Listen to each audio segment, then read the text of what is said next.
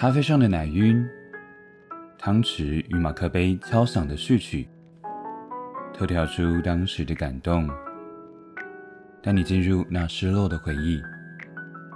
City Roast，城市烘焙。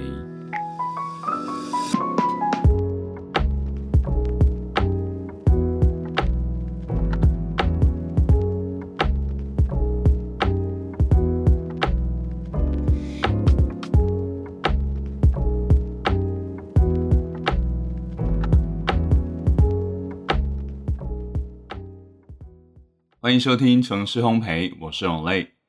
这是一个每周都会分享一个人生故事的节目，希望透过听听别人的故事，可以让你产生一点共鸣，从而感到有种被疗愈的感觉。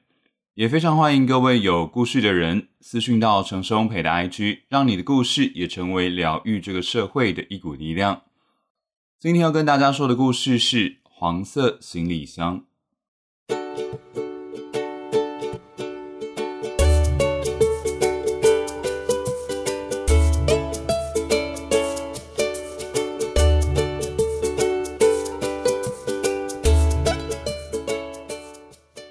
家好，我是宝拉，关耶，兴趣是旅游、打排球，请大家多多指教。大家好，我是关于西医的阿龙，高雄人，也喜欢打排球，很高兴认识大家。二零零四年，那是个还在流行 MSN 留言板的年代。那个时期的大学新鲜人们流行在开学之前，先在学校留言板上认识未来的同学，再转移阵地到 MSN 上聊天。那年刚考上台中某大学观光系的宝拉跟阿龙也不例外，在开学前的暑假聊得正是火热。哎，我高中毕业旅行有去过基隆，居然来过基隆，基隆又没有什么好玩的。可是学校很像安排去九份野柳，然后最后晚餐在基隆庙口。该不会去吃了奶油螃蟹吧？哎，对啊，你怎么知道？超贵的。基隆人去庙口绝对不会去吃奶油螃蟹，我们都去旁边吃卤肉饭跟咖喱炒面之类的。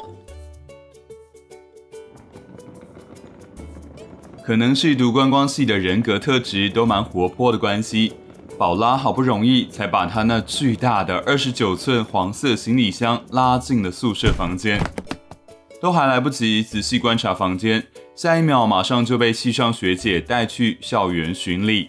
从这一天开始，各种出游的邀约就没有停下来过。当然，开学前就已经在网络上超前部署的人，更是抢得了先机。碰面之后，很快就打成了一片。宝拉跟阿龙也藏不住对彼此情窦初开的爱意。开学之后没几天，就已经单独约了出去。两个外地来的孩子在台中市区逛街、逛夜市，对他们来说，台中的街景、气味跟身旁这个人的温度，有着仿佛永远探索不完的新鲜。有趣。降价优待，各位，我们里面挑高级买便宜，通通在这里了，真的不用再怀疑了，好，赶快往里面走了。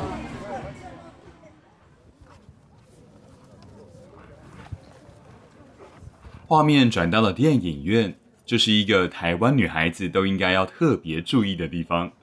根据不负责任的统计，有超过百分之六十的男孩子会把电影院作为背水一战的场合。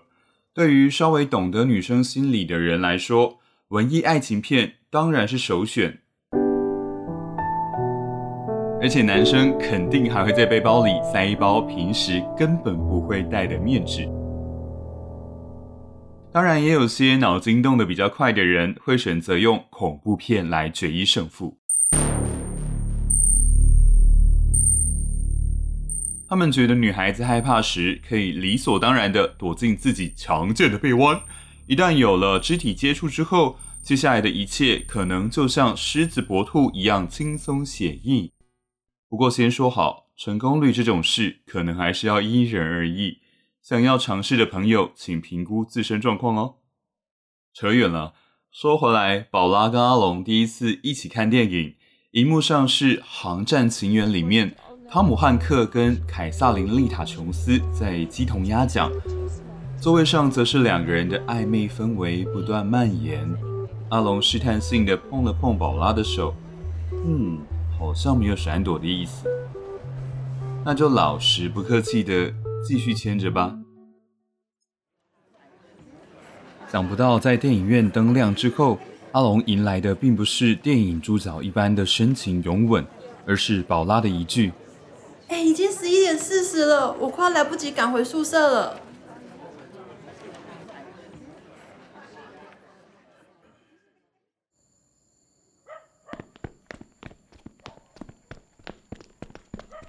大学时热恋过一场的人们一定不陌生。那场恋情中的女主角总是住在门禁森严的女生宿舍，无论再怎么离情依依，射间的威严不会让任何人有越雷池一步的机会。这个晚上也没有任何意外，这两个人还来不及确定关系，宝拉就在射间严厉的眼神注视中走回女生宿舍，错过了当面告白的机会，这两个人只能够透过简讯。小心翼翼的回顾今天在电影院里面到底是什么状况？嗯，所以我们现在是什么关系呢？我还蛮喜欢你的，那我们要不要在一起看看？嗯，好啦。结果九月初才开学，他们九月底就交往了。可谓是爱情来得太快，就像龙卷风。尽管这两个人的故事很顺利，但在这边还是要给要确定关系的人们一点小小的建议：告白那天的胜负时刻，千万别忘了考虑到门禁这个关键因素。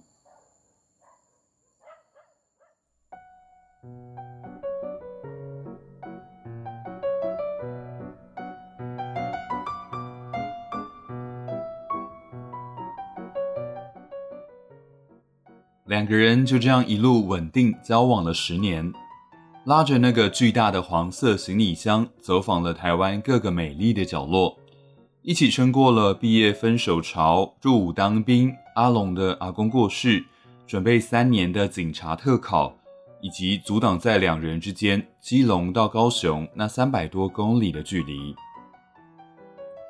二零一四年，阿龙通过警察特考，并且开始受训。受训期间，就像是回到了校园生活，同梯的男女生会凑在一起上课。当时有一个女生，不但受训的成绩名列前茅，加上两个人受训时会有不少的互动，让只谈过一次恋爱的阿龙一时间有点晕船。远在北部的宝拉也从阿龙平时的行为察觉到有点不对劲。果然，女人的第六感。没有最准，只有更准。某个休假日，阿龙北上找宝拉，坦白的说出他觉得自己好像喜欢上了一起受训的女生，但又舍不得跟宝拉这段十年的感情。遍寻不着解决方法的情况下，阿龙提出了想要先分手一段时间。沉淀一下自己的状态后，再决定要不要继续走下去的想法。宝拉则是异常的理性，他知道感情强求不来，而且他心里总是有个感觉，他觉得阿龙以后一定会回心转意。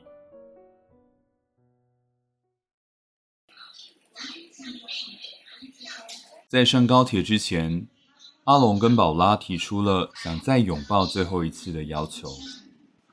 过去十年，阿龙在这段感情中一直都保持着坚强又内敛的形象。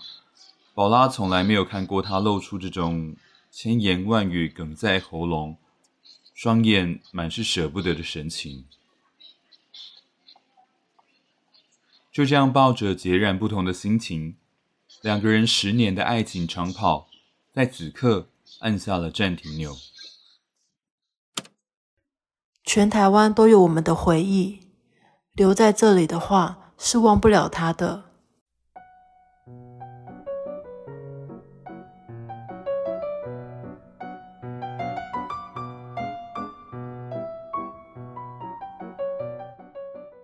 送走阿龙之后，宝拉突然想起他埋在内心深处许久的愿望——到日本读书。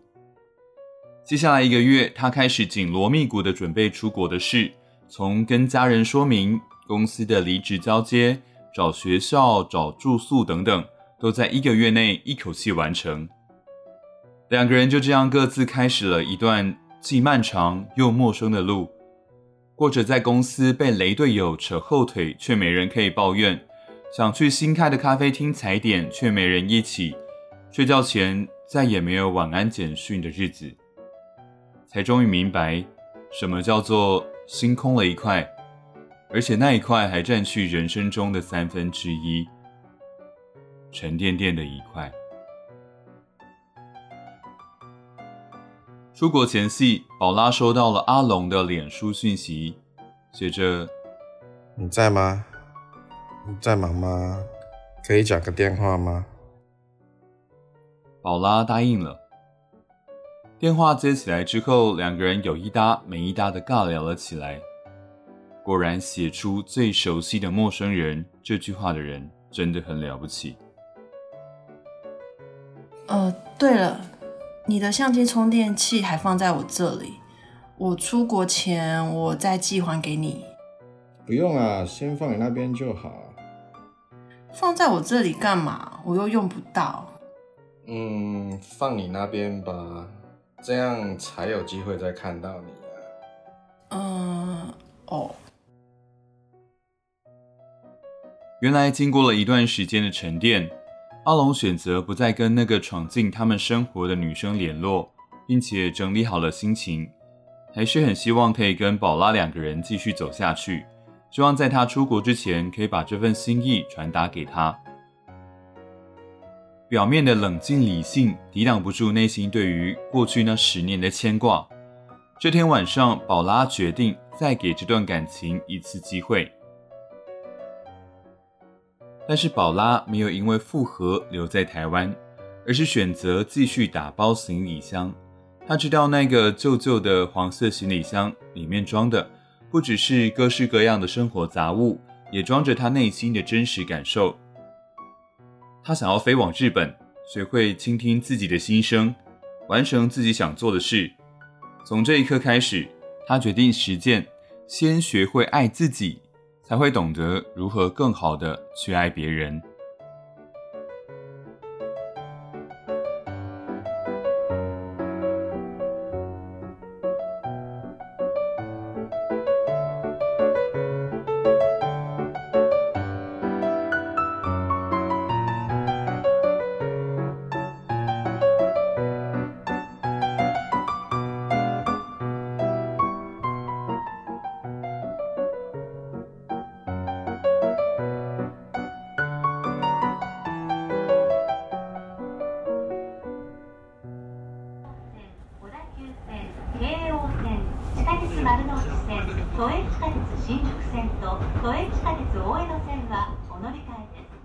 在日本东京的那一年，他没有让自己闲下来，每天从池袋的租屋处出发，到新宿的语言学校上课，下课后再回到在池袋的中国餐馆打工。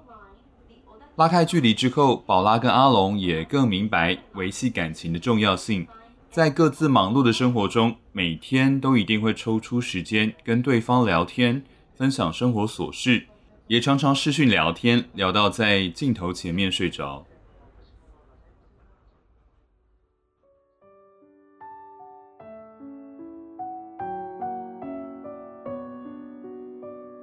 时间很快的过了一年，宝拉结束课程要回台湾的那一周，阿龙特地排开手边所有的事。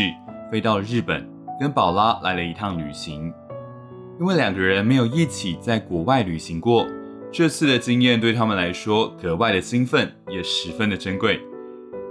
他们一起到河长村看了雪，堆了生平第一个雪人，一起吃了以前只有在日本大胃王节目中才看得到的飞驼牛，最后在一起拖着那个脏脏旧旧的轮子，已经有点难滚动。拉链也好像有点快崩开的黄色行李箱，一路磕磕碰碰的回到台湾。他们决定努力的从生活中的一点一滴，重新找回对彼此的信任感。约定好，人生的下一个十年，两个人都还在。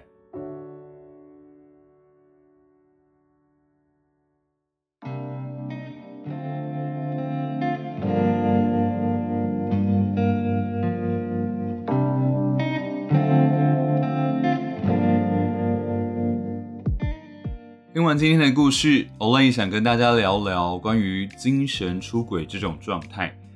大家在生活中可能或多或少都听过一些类似的事情，不论是谁的闺蜜被精神出轨了，或是谁的好兄弟最近好像精神出轨了，好像已经成为一个社会上普遍的情况，也是男女之间难解的习题。或许以所谓正常人的价值观来看，很容易用对错去界定这件事情。但是事实上，精神出轨未必是自己所愿意的，大部分是人跟人互动之后会自然出现的感觉。实际上遇到的话，本人其实也会因为面临到这个情况，会感到自责跟恐慌。所以更重要的是，后续要怎么样妥善的去面对跟处理。针对这个情况，我也上网看了一些资料，整理出了以下结论，希望对于面临这个状况的大家有所帮助。第一步呢，就是要自我坦诚。很多人因为自责，所以会选择隐瞒自己的真实感受，最后导致这个念头在自己心中像气球一样慢慢的膨胀，最后爆发。但是诚实的面对问题，才能够找出问题的原因，去对症下药啊。所以第一点要自我坦诚是非常重要的。那么在做好自我坦诚之后，就要开始对自己的心理状态。去做进一步的检视，包括自己为什么会精神出轨，是不是在原本的关系中出现了什么状况，能不能够跟伴侣坦诚相对，并且共同去克服呢？如果没有办法诚实的面对问题，并且解决，无论是留在现有的关系，又或者是找了新对象，类似的状况都有可能一再的发生。在全面的分析自身的状况之后，最后就是要选择一个方向。如果是要选择新的对象，就必须要好好的跟原本的关系去做分开，避免后续会有更严重的伤害。但是如果选择留在原本的关系，就必须要提醒自己，跟精神出轨的对象保持距离，并且要透过真挚的沟通，去聚焦在修复这段感情的问题上。以上三个阶段：自我坦诚、全面检视跟妥善选择这三个步骤。提供给大家参考。另外，如果是发现自己精神出轨了，但自己实在不知道该如何是好的话，建议可以去咨询身心科心理师，才能够帮助自己突破当前的困境。更详细的资料我有留在资讯栏，有需要的朋友也可以连过去看看。最后呢，邀请你一起点开资讯栏的 YouTube 连接，一起来听今天故事主角点播的片尾曲蔡健雅的《旧行李》。这首歌在故事主角的复合之路上，也真真切切地扮演了一个非常重要的角色。不妨一起用这首歌来体会一下阿龙跟宝拉当时的心情吧。如果喜欢这集故事的话，欢迎追踪我们的频道，也请到节目的 IG 上投稿你的人生故事。希望你就是下一集节目中的主角。感谢你的收听，Have a good day。